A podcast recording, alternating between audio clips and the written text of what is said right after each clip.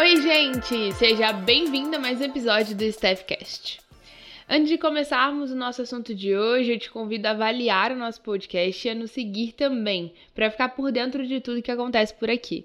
Bom, as redes sociais podem unir pessoas de diferentes lugares do mundo, criando comunidades e enriquecendo a experiência de vida de todos. Mas nem tudo que vem das redes sociais é necessariamente algo positivo para você. Ao abrir um aplicativo de fotos, vídeos e conversas, é muito comum nos depararmos com pessoas bem-sucedidas, arrumadas, que acordaram cedo, fazem atividade física, comem refeições bonitas, são felizes em seus trabalhos e ainda conseguem viajar com alguma frequência. Depois de algum tempo observando tudo isso, você se sente menos feliz, bonito ou capaz? Fica com a impressão de que falta algo ali na tua vida? Com a sensação de mal-estar e até mesmo ansiedade? Esses sentimentos são muito comuns em quem usa as redes sociais com frequência. Em 2019, o Instagram retirou o número de curtidas de suas postagens para proteger a autoestima dos seus usuários. Isso porque está comprovado que o padrão de beleza estabelecido pela mídia e influencers, o estilo de vida propagado, o uso cada vez mais frequente de filtros em fotos e vídeos pode influenciar a forma como você se percebe. Em termos gerais, a autoestima é o valor que damos a nós mesmas. Esse valor sofre influências externas e internas. A influência interna tem como base a percepção que nós temos a respeito de nós mesmas, a nossa autoavaliação. O que acontece muitas vezes é que por meio das redes sociais nós acabamos nos comparando ali com outras pessoas que estão em realidades completamente diferentes, como os famosos ou os influencers.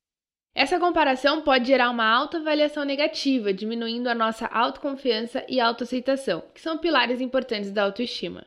Uma pesquisa de mestrado em psicologia realizada ali na PUC do Rio de Janeiro mostrou uma relação entre o tempo de uso das redes sociais e a autoestima. Segundo o estudo, quanto mais tempo as pessoas passam expostas às redes sociais, mais elas se comparam umas com as outras, e maior é o impacto na redução da autoestima. Isso fica ainda mais nítido quando analisamos o estudo da Academia Americana de Cirurgiões Plásticos, onde mostra que 55% das pessoas que realizaram cirurgias plásticas em 2017, e nem faz tanto tempo assim, procuraram procedimentos estéticos com o objetivo de melhorar a sua aparência para aparecer nas selfies. As redes sociais não são a vila da história, mas com todos esses dados, não pode negar que nas redes sociais as pessoas nunca vão publicar o que há de feio, ruim, complicado ou irrelevante na vida delas, simplesmente porque isso não atrai seguidores. Mesmo que essas coisas existam no mundo real e você não vai ver as fotos ali das estrias, olheiras, varizes, celulite, pele oleosa, seca ou flácida, cabelos quebrados pela química mas você pode estar se perguntando nesse momento se existe uma maneira saudável de usar as redes sociais. E sim, existe. Nós vamos, falar, nós vamos falar sobre isso agora e se você estiver anotando, presta bastante atenção aqui. A primeira dica que eu quero compartilhar contigo é: que você vê nas redes sociais é apenas uma versão da realidade. Como eu falei anteriormente, a vida nas redes sociais é uma ilusão. Quantas pessoas realmente postam seus piores momentos, aflições ou aquela foto logo ao acordar? As redes sociais também podem ser usadas como uma ferramenta de armazenagem ali de imagens né, e vídeos, e por isso muitas pessoas podem escolher postar é, o mais bonito para todo mundo ver, porque fica ali por mais tempo e assim aumenta a tua autoestima. Também é uma forma de você compartilhar o que você gosta, o que você faz muito bem ali com as outras pessoas. Não podemos deixar que as relações online substituam aquelas presenciais, e é essa a próxima dica que eu quero compartilhar aqui com você.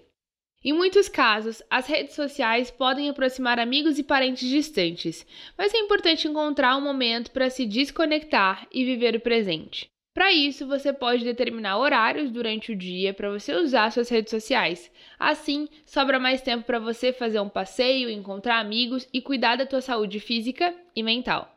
Você já ouviu falar de um follow terapêutico?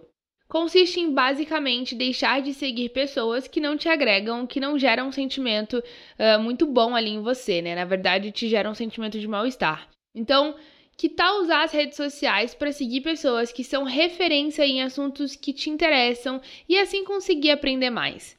ou até começar novos hobbies, acompanhando canais e perfis de artesanato, músicos, escritores, enfim, aquilo que te interessa.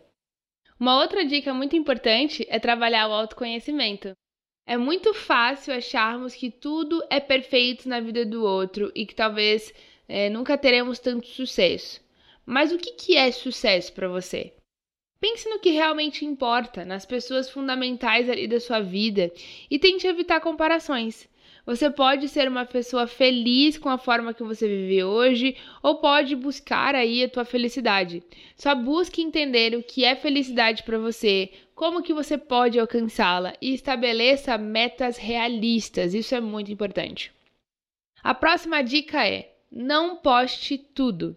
Se você já é uma daquelas pessoas que usam com frequência as redes sociais, pense sobre o que você está postando e guarde algo só para você. A autoexposição excessiva que as redes sociais propiciam aumenta a chance de nós sermos julgadas e criticadas, e muitas vezes por pessoas que a gente nem conhece, e isso pode abalar nossa autoestima. E fechando com a última dica, e que para mim é uma das mais importantes, é a terapia. A psicoterapia é um momento seguro onde você pode aprender a ser menos autocrítica, além de receber ajuda especializada para entender melhor o que os seus sentimentos e como que você consegue lidar com eles. O psicólogo ele tem o papel de te auxiliar a trabalhar ali a tua autoconfiança, elevar sua autoestima, além de substituir a, a visão que você possa ter sobre si mesma, né, por uma mais amável e bondosa. E eu posso te ajudar a lidar melhor com as redes sociais, a ter mais saúde mental. Você pode entrar em contato comigo pela, pelo link da minha bio, que eu te passo todas as informações, tá? E as minhas redes sociais vão estar aqui na descrição desse episódio. Eu acho válido reforçar que por trás de cada post, tweet, blog ou e-mail existe uma pessoa, existe um ser humano. Então, antes de comentar algo sobre alguém, pense em como essa pessoa vai se sentir. Veja se o seu comentário ele é realmente construtivo. Pense em como você se sentiria recebendo determinado comentário. A rede social, ela não é a vila da história, como eu já falei anteriormente. Nós é que precisamos criar um bom relacionamento com ela. Eu espero que esse episódio tenha te ajudado, te gerado boas reflexões e não deixe de nos seguir por aqui e avaliar o nosso podcast, porque isso me ajuda a continuar produzindo conteúdo aqui para vocês de maneira semanal. Tem um episódio novo toda segunda-feira, meio-dia, tá bom? A gente se vê no próximo episódio. Um super beijo e até a próxima.